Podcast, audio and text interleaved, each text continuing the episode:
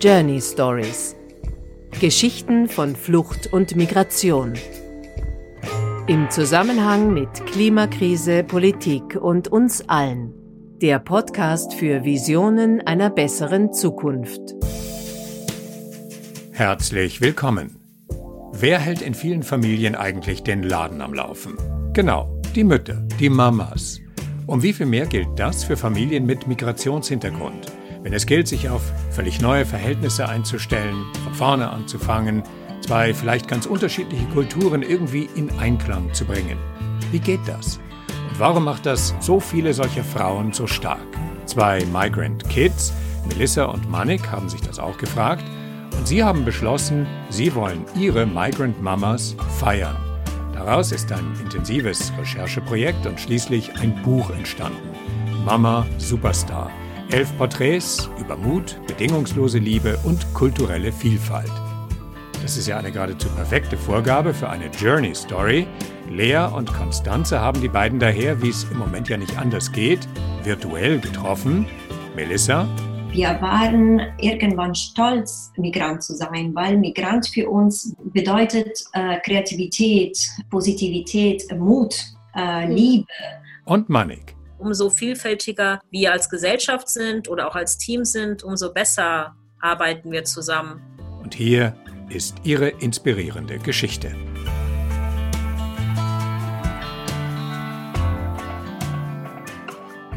Danke, dass ihr beide Zeit für uns habt. Ja, total schön, dass das so schnell geklappt hat. Das freut uns. Also normalerweise ähm, ist komplett das Gegenteil. Das dauert immer sehr lange äh, bei uns, weil wir zum Glück äh, mehrere E-Mails kriegen, aber wir schaffen das einfach nicht hinterher alle zu antworten. Ich habe auch eine acht Monate alt Baby und deswegen bin ich auch nicht jeden Tag am ah. Laptop das dauert immer sehr lange. Also das ist eine schöne Überraschung, dass ihr sagt, ah, es hat schnell geklappt. wir waren total glücklich, weil also Konstanze hat euch durch äh, Instagram war das, hast du sie gefunden? Genau. Und uns beiden war das besonders wichtig, so die Geschichte äh, von Frauen besonders aufzuarbeiten. Und da hat das Profil wunderbar reingepasst und wir haben uns gedacht, war toll, dass jemand diese Geschichten erzählt dass es, dass es dann nicht nur über diese Frauen, sondern auch von den Frauen erzählt wird. Das fanden wir das Tolle an dem mhm. Projekt und an dem Buch. Wie kam es überhaupt dazu, der, zur Entstehung von My Migrant Mama? Ja, mir ist aufgefallen, Melissa, dass wir jetzt typisch Videocall-mäßig sprechen, aber das ist für einen Podcast natürlich schlecht. Also ich glaube, wir müssen mehr reden, weil Melissa und ich lächeln und machen so. Daumen hoch, weil das macht man ja im Videocall, um sich nicht äh, ganz Zeit zu unterbrechen. Ja, also normalerweise äh, muss ich sagen, dass ich das gerne Melissa erzählt, aber ich weiß nicht. Melissa, möchtest du oder soll ich? Du bitte. Ich habe auch eine gute, besondere Anekdote dazu, äh, die im Schlafzimmer, wo ich gerade sitze, dazu passt. Also Melissa und ich haben uns in Mumbai kennengelernt, wo ich ein Auslandssemester gemacht habe während meinem Master. Und ich mhm. habe an der Uni Göttingen studiert.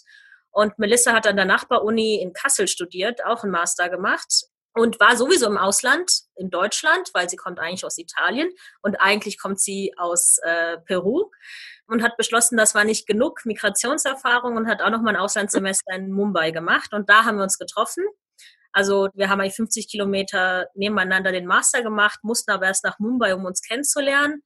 Und wir waren beide in der Gruppe der deutschen Studierenden und sind aber beide natürlich auch aufgefallen, weil wir es nicht in Anführungszeichen typisch deutsch aussehen. Melissa hat auch erstmal gedacht, ich wäre so ein Buddy der äh, Universität, dass ich die äh, internationalen Studierenden betreue. Und äh, Melissa ist mir immer aufgefallen, weil Melissa sah aus, als hätte sie das Leben total im Griff und dieser ganze Trubel Indiens würde sie gar nicht so fertig machen wie uns alle anderen. Und äh, die Anekdote ist, Melissa, ich weiß nicht, ob du das weißt, aber du hast mir mal deinen Kissenbezug gegeben in Mumbai, als du ausgezogen bist. Und ich habe ihn noch, der ist hier. Ich weiß nicht, ob ich das jemals erzählt habe. Oh. No. Genau, deswegen da sieht man den Kissenbezug aus äh, Mumbai, also Melissas Kissenbezug, den sie dagelassen hat, weil sie ist zurück äh, nach Deutschland. Und wir haben uns getroffen und ich glaube, also für mich war das das erste Mal, dass ich eine Migrationserfahrung gemacht habe. Und ich glaube, das Alter Mitte 20 war dafür auch wichtig. Und ich war das erste Mal ganz allein auf mich gelassen im Ausland und musste mein Leben organisieren. Und dann fallen einem nicht nur so diese Standarddinge ein, die man denkt, das ist natürlich schwierig im Ausland, sondern auch die banalen Dinge, die anstrengend sind im Ausland. Weil ich war jetzt eher in Südindien, meine Eltern kommen aus Nordindien, ich habe die Sprache, die lokal dort gesprochen wird, nicht gesprochen, habe aber auch die Schriftzeichen nicht lesen können. Also wenn man dann in den Supermarkt geht, man will einfach nur Mehl kaufen, steht man da und weiß, denkt sich, ich weiß gar nicht, was hier Mehl ist. Also ist das das Mehl, was ich jetzt brauche oder nicht? Und das sind die Kleinigkeiten, die dann den Alltag so erschweren, weil man so alles, was total alltäglich und nebenbei läuft, ohne nachzudenken, das muss alles bedacht werden, wenn man migriert und in einem anderen Land lebt. Und ähm, für Melissa, Melissa hat schon viel Migrationserfahrung gehabt, aber Indien macht, glaube ich, immer noch mal anders fertig, sage ich. Indien ist nochmal besonders anstrengend. Und da, das war so ein Gedanke, der kam Melissa und mir relativ schnell so, Kannst du dir vorstellen, ein komplett neues Leben im Ausland aufzubauen? Mit mhm. Kindern, wie unsere Mütter das gemacht haben. Kannst du dir das vorstellen? Man muss da sa damals sagen, Mitte 20 hatte Melissa jetzt auch noch kein Baby geplant. Jetzt ist natürlich was anderes. Aber mit Mitte 20 haben wir gedacht, oh Gott, und Kinder großziehen. Ich meine, wir kriegen das ja nicht mal hier hin, in diesem ja. kleinen Rahmen des Austauschsemesters. Ja, wir haben das Büro für Internationales, was uns betreut wir sind an diesem Campus, wo alles sicher ist und alles organisiert ist. Wir müssen uns ja nicht mal um sowas wie einen Mietvertrag kümmern.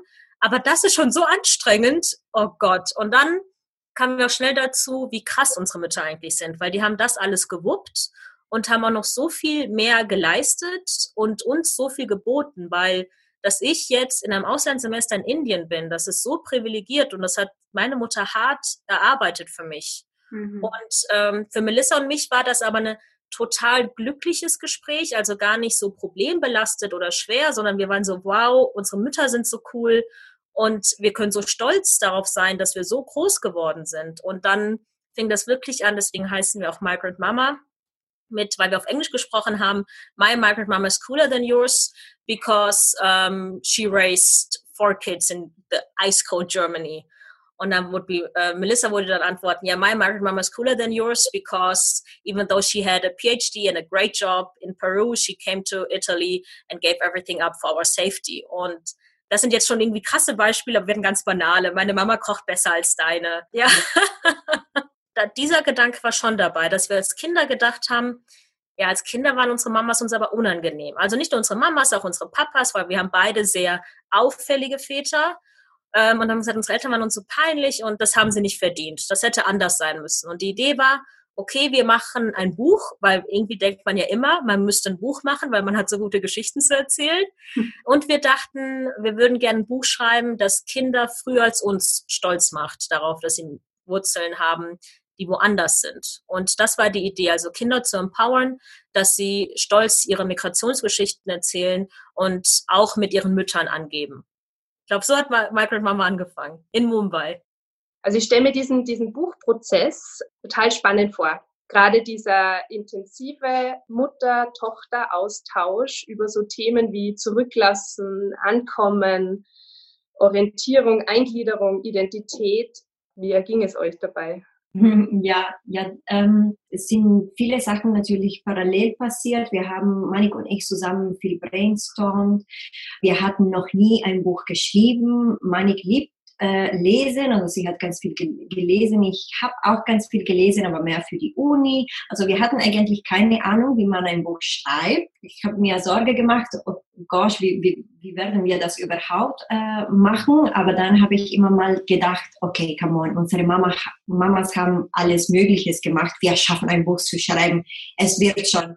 Und langsam kamen die Sachen und Ideen zusammen. Ich erinnere mich zum Beispiel, dass, dass ich gedacht habe, wir äh, müssen uns vorstellen, dass wir mit unserer Mama, also dass ich alleine mit meiner Mama äh, irgendwo sitze und ich weiß einfach nichts über meine Mama. Ich muss vom Anfang an alles fragen, so wie zum Beispiel, was macht dich glücklich im Leben? Und als du äh, ein Kind war, wie, äh, warst, wie war deine Kindheit? Hast du äh, in einer großen Stadt äh, gewohnt, eine kleine Stadt? Wie viele Geschwister hast du und so weiter? Also wir wollten alles vom Anfang an fragen, so dass, dass die Beziehung so fast wie neu und frisch äh, rauskommt. Äh, und deswegen haben wir dann äh, einen Fragebogen, einen langen Fragebogen geschrieben. Wir haben uns einfach vorgestellt, okay, wir kennen unsere Mamas nicht. Was wollen wir fragen? Und diese Fragebogen haben wir dann an anderen Frauen gegeben und den gebeten, bitte mit euren Mamas äh, Tee trinken, zusammensitzen. Mit Manik hat eigentlich Teebeutel verschickt an alle diese, diese Frauen, äh, so dass sie, sie zusammen sich setzen könnten und äh, durch die Fragebogen gehen, die ganze Geschichte eigentlich äh, neu kennenlernen. Und dann kamen die Frauen zurück zu uns, also die Töchter, wir nennen, wir nennen die alle Migrant Kids. Mhm. Sie kamen dann zurück zu uns und haben alle Geschichten erzählt. Und manche haben auch geweint äh, vor Freude und manchmal Traurigkeit und gesagt, ich kannte so viele Sachen einfach nicht, weil man spricht über solche Sachen nicht. Ungefähr das war unser Prozess am Anfang. Also es war für die Töchter und die Mütter ganz neu. Aber mhm. äh, was fasziniert war, dass jedes Mal, wenn wir die Töchter interviewt haben, haben wir uns so sehr in diese Töchter und auch die Mütter verliebt. Also mhm. jedes Mal nach jedem Interview haben wir gedacht, okay, das ist die beste Mama, die es gibt. Ist, oh Gott, so schön. Und dann haben wir die nächste Tochter interviewt und gesagt, okay, nee, das ist die beste Mama. Oh, wie schön. ich glaube, wir haben bei jedes Interview beendet wie, oh, deine Mama hat den Wettbewerb gewonnen. Oh, das ist so schön. Und das hat uns auch nochmal mehr bestätigt darin, dass Migrant Mamas so viel mehr leisten und so wunderbar sind. Und ich glaube, da war auch das Alter von allen wichtig, weil alle Töchter waren so zwischen Mitte 20, Ende 20. Und ich glaube, da fragt man seine Mutter andere Fragen und die Mütter antworten auch anders. Also früher hätten sie gesagt, alles gut, nee, das war nicht schwer. Und jetzt, glaube ich, haben Mütter eher das Gefühl, jetzt kann ich meiner Tochter schon mal sagen, ja, das war damals schon schwer. Das hat mich traurig gemacht, als du dann so wütend warst oder so enttäuscht warst. Und das war, glaube ich, dann was so einen ganz persönlichen Moment für die Mütter und Töchter bedeutet hat. Und die Töchter waren wirklich so offen und haben uns so sehr vertraut, dass sie uns dann auch alles erzählt haben. Und das war dann so schön für uns, ähm, dass wir, glaube ich, teilweise auch gar nicht bewusst, wie kriegen wir so viel schöne Momente in ein Buch. Und da hat dann geholfen, dass Melissa doch sehr strukturiert ist immer. Also sie will immer einen Plan haben, strukturieren. Und so haben wir es dann geschafft. Also eine gute Ergänzung, ihr zwei. Oh ja, ich liebe Manik. Definitiv. Habt ihr auch gemerkt, dass sich diese Geschichten ähneln zu euren oder dass es da Gemeinsamkeiten gibt? Ja, also die Sache war, ähm, wir hatten wir hatten das schon in Mumbai gemerkt. Also wir hatten in Mumbai schon so Geschichten. Ich habe dann erzählt, ich wollte irgendwann, das hatte ich bei einer Freundin gegessen, Wildreis. Und ehrlich gesagt, vor 20 Jahren wusste der Durchschnittsdeutsche nicht, wie man Reis kocht. Da wurde ja das Wasser noch einfach entsorgt. Also Reis wurde gekocht wie Nudeln. Und ich kam nach Hause und habe gesagt, Mama, ich will Wildreis haben. Ich hatte nur diesen schnöden Basmati-Reis. Ich will diesen Wildreis. Meine Mutter hat fast einen Herzinfarkt gekriegt und gesagt, bitte, in meinen Haushalt kommt nichts anderes als Basmati-Reis. Das ist der, äh, der König unter den Reisen. Und ich war so undankbar. Also, Entschuldigung, ich will diesen weil wahrscheinlich, keine Ahnung, Tütenreis oder was das auch war.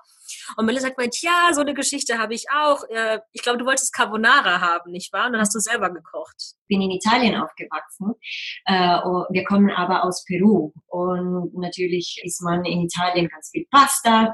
Und ich habe mit sechs Jahren oder sieben Jahren bei einer Freundin und ich habe äh, Carbonara gegessen. Und dann kam zu Hause und habe natürlich meine Mama äh, gefragt, ey Mama, nächstes Mal bitte Carbonara kochen. Und es hat gar nicht geklappt. Es war so fast wie eine Tortilla. Äh, es war wirklich äh, ein Experiment. Ja, und ich glaube, also Melissa und ich hatten das schon sehr stark und deswegen der Fragebogen, der hat dann schon manchmal darauf abgezielt, dass man wieder auf diese Gemeinsamkeiten kommt. Zum Beispiel, wie Migrant Mamas versuchen dann die Feiertage aus der Heimat beizubehalten, aber auch die Feiertage aus der neuen Heimat reinzunehmen. Und äh, zum Beispiel Weihnachten war für uns Kinder einfach Weihnachtsgeschenke. dass, dass es um irgendwas anderes geht, war uns Kinder nicht klar, meiner Mama auch nicht. Also gab es einfach an Weihnachten Geschenke und das war unser Weihnachten. Ich glaube, das ist ganz unabhängig davon, das war bei uns Kindern ganz genauso. Weihnachten ist gleich Geschenke. Und ich habe meinen Bruder, mein Bruder und ich sind jetzt 30, ich habe einen Zwillingsbruder. Ich habe ihm vor kurzem erst erklären müssen, dass das Christkind eigentlich Jesus Christus ist. Nein. Ich dachte, es ist einfach ein liebes Engelchen mit Goldlocken. Ja, aber ich glaube, es gab dann äh, schon viele Gemeinsamkeiten. Und ich glaube, eine, die Melissa von Anfang an gesehen hat, und für mich hat sie ganzen Interviews gebraucht, war, Michael Mamas sind so resourceful, also dass sie so flexibel sind, Lösungen für Probleme zu finden. Und Mike Mamas sind halt nicht, äh, die konzentrieren sich nicht aufs Problem, sondern auf die Lösung und sie finden auch immer eine Lösung. Und Melissa hat das von Anfang an klar gesehen, vielleicht weil sie selber so oft migriert ist. Und ich glaube, das war auch so mein eine große Erkenntnis. Also viele haben, wenn es um ihre Mama geht, gesagt, meine Mama lächelt immer viel. Meine Mama hat mir nie gesagt, wie schwer es eigentlich ist. Und ich glaube, das war etwas, was ich sagen würde, irgendwie viele Migrant Mamas gemeinsam mhm. haben. Wann, wann war das oder der Moment, wo ihr gesagt habt, jetzt habe ich bemerkt, meine Mama ist ein Superstar? Also ich und ich glaube Melissa auch, dass wir beide auch mhm. viel Glück hatten in unserer Kindheit und im Großwerden. Also ich habe nie zu spüren bekommen, dass ich nicht äh, hier hingehöre, dass ich nicht Teil der deutschen Gesellschaft bin. Und äh, deswegen ähm, konnte ich schon, hatte ich auch das Gefühl, aber ich, dass ich deswegen auch die Migrationsgeschichte meiner Eltern besser wertschätzen konnte. Also ich habe schon immer mich sehr für meine Kultur interessiert, fürs Essen interessiert, habe dann auch nochmal die Sprache an der Uni gelernt und ich glaube, so ein bisschen merkt man das schon in der Kindheit. Ich weiß noch einmal, ich weiß gar nicht mehr, welche Tochter das war. Ich glaube, es war Alicia. Nee, es war Helen. Und Helen hat, ihre Mutter hat hart gearbeitet. Also ihre Mutter war eigentlich 24-7 auf den Beinen. Und ich glaube, Helen hat auch gesagt, ich glaube, meine Mutter hat einfach nicht geschlafen. Also anders lässt sich nicht erklären, was meine Mutter alles geschafft hat. Und die hat dann gemeint, und als ich das erste Mal dann bei Freundinnen zu Besuch war, habe ich mir gedacht, na, so super sauber ist diese Wohnung aber nicht. Und die Mama, die chillt jetzt einfach auf dem Sofa. Also meine Mama wird das nie tun. Und ich glaube, als Kind hat man dann schon sich manchmal gedacht, ja krass, also meine Mama macht schon mehr. Und ich glaube, ich habe mir als Kind schon manchmal gedacht, Mama, chill mal. Also wirklich entspann dich. Nicht so sehr wie reg dich nicht auf, sondern ruh dich mal aus, entspann dich doch mal. Also so ein bisschen hatte ich, glaube ich, schon immer das Gefühl, dass meine Eltern Supermenschen sind, weil sie immer so viel arbeiten. Aber für mich war es schon wirklich Indien. Indien in diesem Supermarkt stehen und auf einmal nicht mal ganz banal einkaufen können. Nein, selbst das muss ich hundertmal durchdenken. Also, und da habe ich gedacht, meine Mutter macht das seit über 30 Jahren. Seit über 30 Jahren ist meine Mutter konstant am Überlegen. Das oder das. Nichts ist einfach, man weiß das ja, weil ich bin damit groß geworden. Alles ist nochmal nachdenken, nochmal überlegen. Und für mich war das, glaube ich, dann wirklich Indien. Das Spannende bei My Migrant Mama ist nicht nur, dass ihr jetzt auch die Rolle der Mutter so beleuchtet, sondern ihr Töchter arbeitet quasi die ähm, Migrationsgeschichte und generell die Geschichte eurer Mutter auf. Wie meint ihr, dass das Migrationsgeschichte und alles, was damit dazukommt, wird das von Frauen in der Familie anders übertragen? Also gibt es da ein besonderes Gespür dafür? Wir in die Familie, wir sind äh, drei Töchter, äh, meine Mama und mein Papa. Und ich bin die Jüngste. Meine andere äh, zwei Schwestern, die sind zehn Jahre und acht Jahre älter als ich. Und ich bin, also ich hatte das leichter. Meine Schwestern haben schon ganz viel gekämpft, so dass dann mein Leben viel einfacher sein könnte. Schon als ich Teenager war, habe ich sofort gemerkt, dass da ein Unterschied zwischen die Frauen von meiner Familie und die Männer von meiner Familie gab. Ich weiß nicht, ob das wegen äh, Migration war. Meine Mama hat nicht nur zu Hause gearbeitet, also alles möglich zu Hause gemacht, aber auch, äh, sie hatte auch einen Job draußen. Und ich, deswegen habe ich dann sofort gemerkt, wow, meine Mama für mich arbeitet doppelte als mein Papa. Ich habe immer meine Mama so gesehen wie äh, eine, ein super Mensch. Sie kümmert sich an uns. Sie war auch immer dabei bei, äh, beim Schulgespräch mit meinem äh, Lehrer zum Beispiel. Mein Papa war nie da und sie müsste auch mit den anderen italienischen Mamas äh, sprechen oder sie, sie müsste die Realität auf eine andere äh, Art sehen, ähm, hatte ich das Gefühl, bei meinem Papa nicht. Und äh, weil wir in, äh, in Peru so eine Macho-Kultur haben, leider, äh, habe ich vom Anfang an gemerkt, dass mein Papa hat von mir was erwartet, das von einem Sohn vielleicht er nicht erwartet hätte. Mhm. Wie zum Beispiel, als ich zehn Jahre alt war, kam mein Papa zu mir und hat gesagt, Melissa, es ist jetzt Zeit. du wirst lernen, wie man Reis kocht, weil du jetzt alt genug bist und dann, wenn ich zu Hause äh, komme, dann kannst du Reis kochen. Voll komisch. Und diese Unterschiede habe ich gemerkt. Die kommen aber vom, so wie meine Eltern aufgewachsen sind in Peru. Die, die, die Unterschiede zwischen Männern und Frauen. Als wir das allererste Mal alle Töchter zusammen hatten und wir waren in diesem Raum, wo wir das allererste Mal gesagt haben, wir haben eine Idee und wir wollen euch interviewen und es wäre super, wenn ihr mitmacht. Ich weiß noch, dass wir eigentlich gesagt haben, Migrant Kids, Töchter und Söhne nehmen wir gerne beide. Und zufällig haben wir aber nur Töchter, also die ersten elf, die Ja gesagt haben, waren halt Töchter. Und dann haben wir gesagt, okay, dann ist es halt so. Und ich weiß noch, in diesem Raum, wo wir dann lauter Frauen waren zwischen 25 und 30, dieser gemeinsame Nenner, dass wir alle Frauen waren und dass wir alle Migrationsgeschichte hatten, das hat uns sehr zusammengebracht. Und ich weiß noch, dass ich gedacht habe, oh, ich bin so froh, dass wir nur Frauen sind, weil diese weibliche Art der Kommunikation, des Miteinander Umgehens, das war schön. Und ich glaube, diese Mutter-Tochter-Beziehung, die dann erst entsteht, wenn man erwachsen ist und wenn man das Frausein besser versteht und auch besser versteht, was es für eine, für die eigene Mutter bedeutet haben muss, aus, also ein eigenes Leben aufzubauen und wie, ja, ich glaube, jede, jedes Kind ist undankbar. Das kommt wahrscheinlich mhm. auch dazu. Aber ich glaube, diese, diese Erkenntnis, äh, die macht diese Mutter-Tochter-Beziehung sehr besonders. Und ich weiß nicht, ob männlich sozialisierte Personen, ob sie überhaupt diese Chance bekommen, über sowas zu reflektieren, weil gesellschaftlich das gar nicht so anerkannt ist. Bin auch immer sehr froh, dass Melissa und ich ein Frauenteam sind. Wir auch eine sehr weibliche Art der Zusammenarbeit und der Kommunikation. Und ich glaube, dass das besonders ist, weil Frauen, also auch in Indien, sind die Bewahrerinnen von Erinnerungen und Geschichten. Also wenn es darum geht in der Familie, man muss ein Formular ausfüllen und dann frage ich meine Eltern, äh, Mama, wann hat der Papa den Job angefangen? In der Pizzeria. Wenn ich meinen Papa fragen würde, würde er sagen, oh, frag mal die Mama. Und die Mama würde sagen, ah, das war doch das Jahr, als die Mannix sich den Arm gebrochen hatte und der Surya, der hatte da doch mit dem Saxophonspielen angefangen. Und so äh, ist die Mutter irgendwie die Bewahrerin der Geschichten und äh, gibt die natürlich auch anders an ihre Kinder weiter. Und ich glaube, gerade im Erwachsenenalter kommen Mütter und Töchter nochmal zusammen. Das macht diesen besonderen Moment von Migrant Mama aus.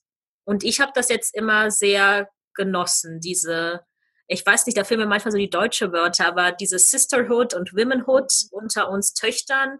Besonders schön ist es dann, wenn halt auch Leute auf uns zukommen und sagen, ah, ich bin eine Migrant Mama oder ich habe eine Migrant Mama und wir sind, also mir schmilzt immer so das Herz, wenn Leute das benutzen, weil ich mir dann denke, und schon hat man eine neue Gemeinschaft. Wir sind total offen für Männer, muss man dazu sagen, aber es ist nur schon eine sehr weibliche Bewegung. Mhm. Ich habe gelesen, dass das Buch hätte ja an und für sich auch My Migrant Mama heißen sollen. Und dann hieß es, dass sich Migrant nicht so gut verkauft. Und deswegen Superstar. Da wollte ich euch fragen, wie, wie geht ihr denn mit dem Begriff Migrant Migration um? Weil er natürlich auch in letzter Zeit viel in der Politik missbraucht wurde und oft auch äh, in so einer äh, negativ konnotierten äh, Parteipolitik gebraucht wird. Wie steht ihr denn dazu, dass dieser Begriff für euch benutzt wird? Also jetzt, um, um die Geschichte eurer Mütter zu beschreiben, aber zum Beispiel auch euch selbst? Als wir äh, angefangen haben, haben wir das Wort Migrant immer benutzt äh, und Migrant eigentlich auf Englisch. Mhm ich habe das immer äh, benutzt, seit ich das Wort kenne. Ich habe kaum das Wort Expat äh, benutzt, die eine positive Konnotation hat, Expat. Äh, Migrant habe ich das immer benutzt ohne Problem, auch wenn in Italien, es ist genauso wie vielleicht in Deutschland, das Wort nicht immer positiv genommen ist. Und äh, als wir dann darüber gesprochen haben mit Manik und mit unseren Mentoren, äh, dass wir das Wort Migrant benutzen wollen, dann haben mehrere Leute gesagt, das geht nicht, das hat negative Konnotationen, das macht alles schwieriger. Und wir dachten aber, wir wollen, das war unser Motto am Anfang, wir wollen Migration einen neuen Anstrich geben. Nicht nur Migration selbst, also die Erfahrung, äh, aber auch das Wort Migration. Wir waren irgendwann stolz, Migrant zu sein, weil Migrant für uns bedeutet äh, Kreativität, Positivität, Mut, äh, mhm. Liebe, Also wir haben eigentlich viele positive und schöne Gefühle mit dem Wort Migration. Und deswegen wollten wir das unbedingt benutzen. Und deswegen bleibt das auch äh, bei uns Migrant Mama und Migrant Kids zusammen. Auf Deutsch ähm, kommt einem ja als erstmal das Wort Ausländerin in dem Sinn. Und da war ich schon so, oh, nee, Melissa, oh, das kann man nicht benutzen. Ich weiß, das ist eigentlich das Wort, aber nee, sorry. Und dann haben wir lange hin und her überlegt. Wir haben auch recherchiert, ne? Wir haben äh, im Internet geschaut und Melissa hat dann geschaut, was für Hashtags mit Migration, mit Migranten so verknüpft sind. Und es waren lauter negative Dinge. Ähm, AfD, Flüchtlingswelle, hm. ich weiß gar nicht, was noch alles. Das war Migration. Also äh, und wir waren wahnsinnig überrascht und haben gesagt, okay, jetzt erst recht. Äh, es klang halt trotzdem cooler auf Englisch als auf Deutsch, weil Migrantin Mama war dann so. Hm. Ich meinte zu Beginn, dass dieses Buch so auch die Ambition hat, dass äh, gerade junge Leute und junge Mädchen ihre Migrant Mama und diese Geschichte mit Stolz, dieses Anderssein mit Stolz verbinden, was ja natürlich bei kleinen Kindern umso schwieriger ist, weil man will ja nichts sehnlicher als dazugehören und sieht man deswegen vielleicht auch im Prinzessinnenkleid an, auch wenn er vielleicht lieber was ganz anderes interessieren würde. Also da gibt es ganz viele Ambitionen, Teil der Gruppe zu sein.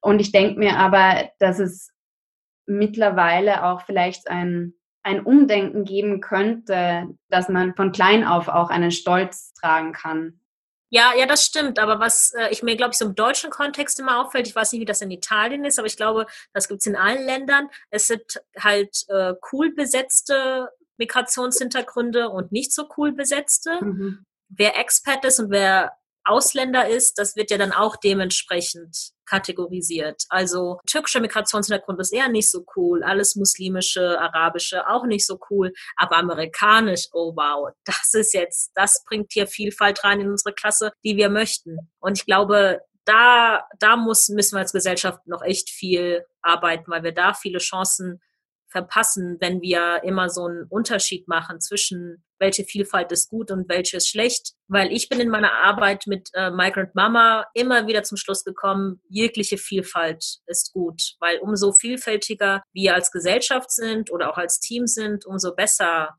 arbeiten wir zusammen. Ich glaube, die Kombination von Melissa und mir ist auch gut, weil wir zwar Migrationshintergrund gemeinsam haben, aber ansonsten sehr vielfältig sind. Also in unseren Denkweisen, aber auch sie ist das jüngste Geschwisterkind, ich bin das älteste. Ich glaube, auch das prägt zum Beispiel. Da sind wir als Gesellschaft nicht so weit, wie man sein könnte. An wen würdet ihr dann sagen, richtet sich das Buch? Also unsere ehrliche äh, Antwort würde an alle sein. Aber das haben wir auch gelernt, dass äh, ein Buch eine ein Target Audience lieber haben soll. Und die Antwort dann wäre, das Buch ist für Migrant Kids, wie wir, wie Manik und ich, und Migrant Mamas natürlich, aber Migrant Papas auch.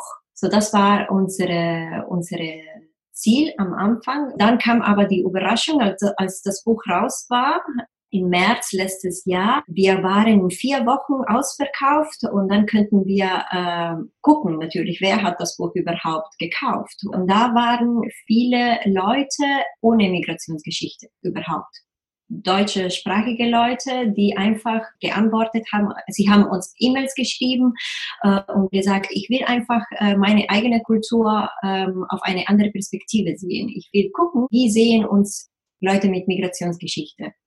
Das war eine schöne Überraschung, dafür sind wir auch happy, aber wir überlegen auch, wie wir dann unsere Targets erreichen können. Migrant Kids, die wollen wir empowern. Migrant Eltern, die müssen auch einfach wissen, ja, das wird alles gut werden. Alle meine Sorgen, die ich mache, das wird sich schon auflösen. Aber dann Deutsche, die Kinder haben, die wollen vielleicht wissen, wie sieht das denn aus für die Freundinnen von meinen Kindern? Und von den Kindern ohne Migrationswurzeln, die wollen vielleicht wissen, wie ist das im Leben meiner Freunde und Freundinnen? Und äh, was wir ja auch gerade ganz viele haben, Lehrerinnen, die uns schreiben, oh, ich habe viele Kinder mit Migrationsgeschichte in meinen Klassen, ich habe nicht so viel Kontakt zu den Eltern, wie ich das gerne hätte. Das Buch gibt mir einen Einblick. Ich glaube, dass äh, das ein Buch für alle ist. Und wir kriegen ja auch jetzt nicht so viel, aber wir haben schon von allen möglichen Leuten mit allen möglichen Hintergründen Rückmeldungen bekommen, jetzt vor kurzem von unserer Steuerberaterin, die hat mir dann gesagt, Also Frau Chanda, so ein wunderbares Buch. Ich habe meinem Mann das vorgelesen. Wir haben uns ja so amüsiert. Und die Frau ist über 60, hat gar keine Migrationswurzeln. Und da habe ich gedacht, was? Echt? Also Menschen kommen auf mich zu und sagen, oh, das war so interessant, wo ich mir dann manchmal denke, hä, echt, für dich war das jetzt interessant? Und das ist auch pure Verantwortung von Melissa war, weil Melissa hat gesagt, wir erzählen die Geschichten und wir versuchen möglichst wenig zu werten und wir versuchen möglichst wenig den Lesenden in eine oder andere Richtung zu pushen. Melissa möchte nicht gesagt bekommen, was sie denken soll und ich bin aber wieder eine große Schwester, weil ich bin irgendwie tief in mir drin, denke ich immer, ich erkläre dir die Welt. Aber Melissa hat gesagt, nee, nee, nee, das mag ich nicht und das will ich auch nicht äh, so schreiben. Und deswegen haben die Leute die Möglichkeit, sich wiederzufinden. Und es kommen zum Beispiel wahnsinnig viele Ostdeutsche, die uns schreiben und sagen, ich kenne dieses Gefühl. Ich kenne dieses Gefühl, nicht dazugehörig zu sein. So fühle ich mich als Ostdeutscher in München genauso.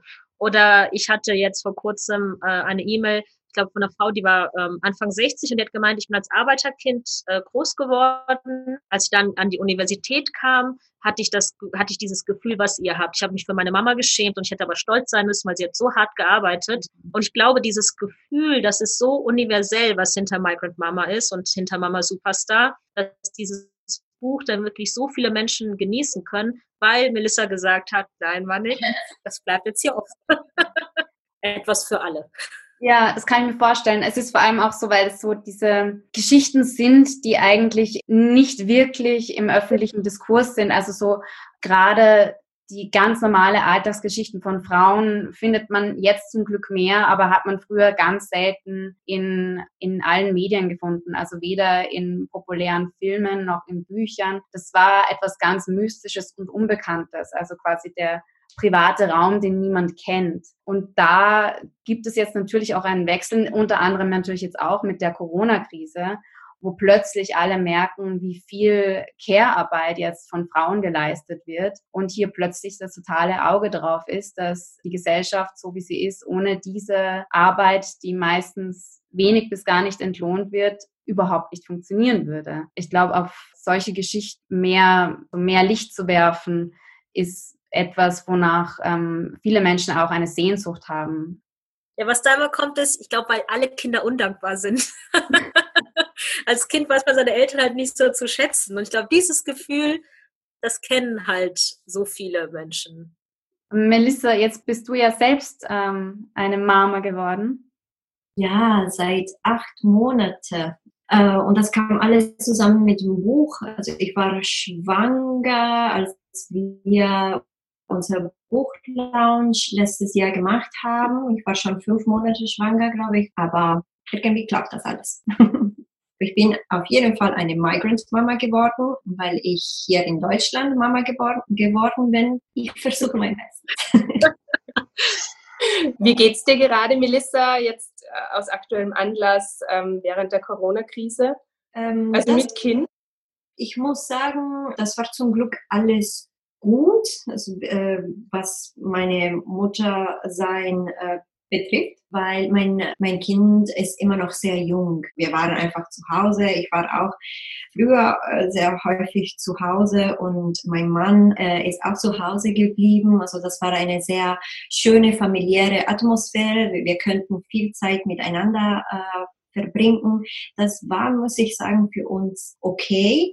Ich war nur für meine Familie natürlich traurig und ich hatte schon Angst, weil beide meine Eltern, sie wohnen in, immer noch in Italien und eine Schwester von mir wohnt auch in Italien, sie wohnt in Milan, sie arbeitet im Krankenhaus und das war natürlich, da waren andere Gefühle. Und meine Eltern, äh, äh sie wohnen alleine jetzt in, äh, in Rom und deswegen äh, dachte ich, wow, das, das ist äh, das ist alles natürlich schwierig. Und da habe ich wieder äh, verstanden, wie schwierig das ist, als äh, Migrant so weit äh, von deiner Familie zu sein. Es muss auch nicht Italien, Peru sein. Also es ist nicht etwa, es, ist, es geht nicht über Distanz. Es ist äh, natürlich Deutschland und Italien. Wir sind nicht so weit weg. Aber es, das Gefühl, es ist einfach viel größer als Distanz per se. Mhm. Äh, bin ich unglaublich weit weg von meinen Eltern. Zum Glück, sie sind immer noch äh, gesund und happy und sie schicken Videos, wie die zusammen tanzen. zum Glück alles gut, aber natürlich die Gefühle sind äh, anders. Ich glaube, gerade als Mama ist, ist die Zeit ja rar für sich. Deshalb wollte ich jetzt euch äh, nochmal fragen, was äh, denn eure Zukunftsambitionen sind ähm, mit My Migrant Mama und eurem jetzigen Buch. Ideen äh, sind viele da. Mal gucken, was wir eigentlich machen werden.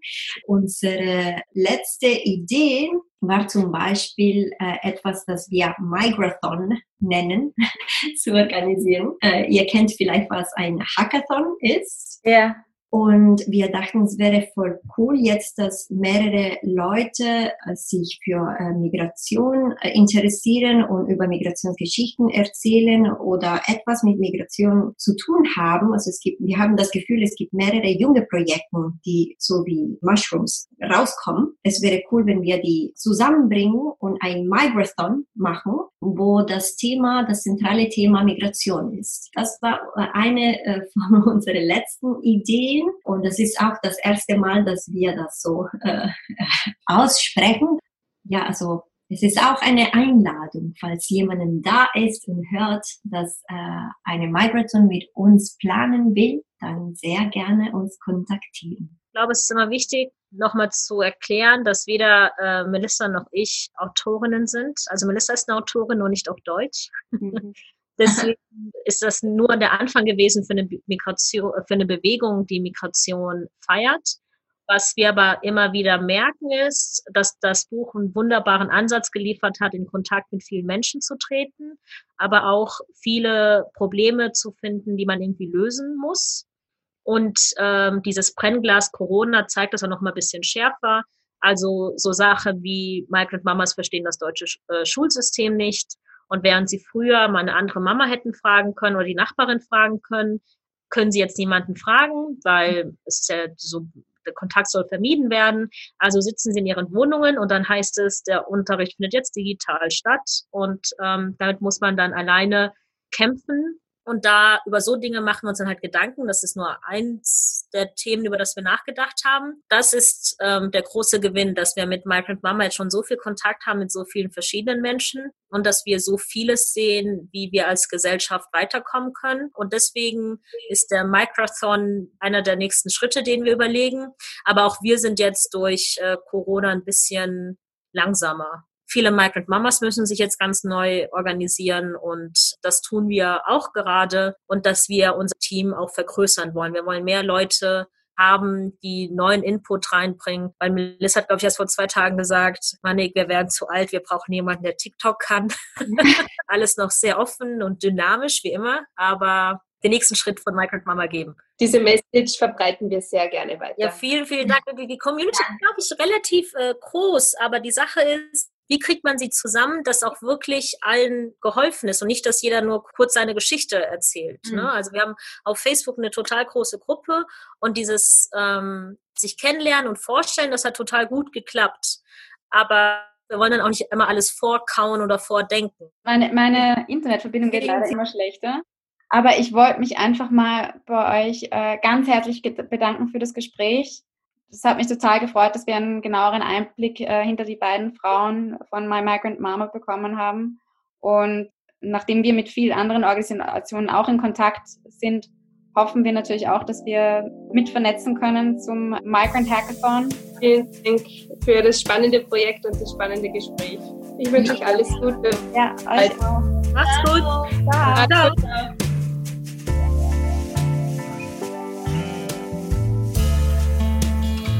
Die Idee eines Migrathon finde ich super, also vernetzt euch, klingt euch ein und besucht die beiden unter www.migrantmama.com.